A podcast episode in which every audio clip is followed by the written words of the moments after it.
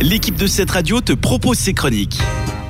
Comme chaque semaine, on fait le point sur un classique du cinéma, l'occasion de découvrir un film ou d'en reparler. Et cette semaine, je vous propose le dessin animé de Disney, Aladdin. Il y, a quelque chose d'écrit ici, mais... Aïe Dix millénaires Ça vous flanque un de ces torticolis Dis la formule magique. Génie, je souhaite que tu fasses de moi un prince. Sorti en 1992, ce Disney est le 40e long métrage d'animation des studios de Mickey. Tiré du conte Aladdin et la lampe merveilleuse, il raconte l'histoire d'Aladin, un jeune homme pauvre qui vit avec son singe Abou dans les rues d'Agraba. Pour se nourrir, il est obligé de voler des aliments et un jour, il fait la connaissance de la princesse Jasmine, la fille du sultan, qui était venue se promener en secret dans les quartiers populaires. Entre eux, c'est le coup de foudre. Seulement, il y a Jafar. Jafar, c'est qui? Eh bien, c'est le vizir mal intentionné et il aimerait bien épouser Jasmine pour devenir à son tour sultan. Donc, l'arrivée d'Aladin ne lui plaît pas du tout. Dans la version originale, on retrouve du beau monde au casting, notamment un acteur qui a très très très grandement participé au succès du film, c'est Robin Williams dans le rôle du génie. Aha!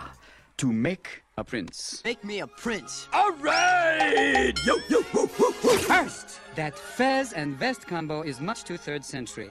These patches, what are we trying to say? Beggar? No. Let's work with me here.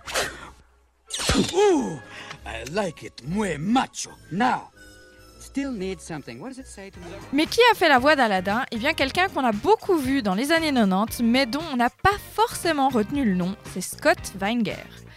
Ça ne vous dit rien, pourtant il jouait Steve Hale pendant 8 ans dans la célèbre série La fête à la maison, qui a rendu célèbre les jumelles Olsen. Mais si on aime ce dessin animé, c'est aussi grâce à la musique. Ce rêve bleu,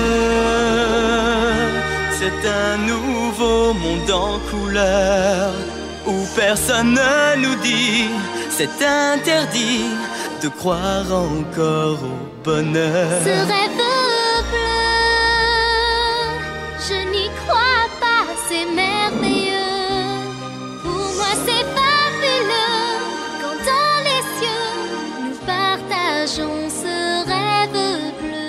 D'ailleurs, si vous avez l'occasion, allez écouter la version de Ce rêve bleu qu'on entend dans le générique du film. Elle est chantée par Daniel Levy et Karine Costa et elle est même mieux que celle du film.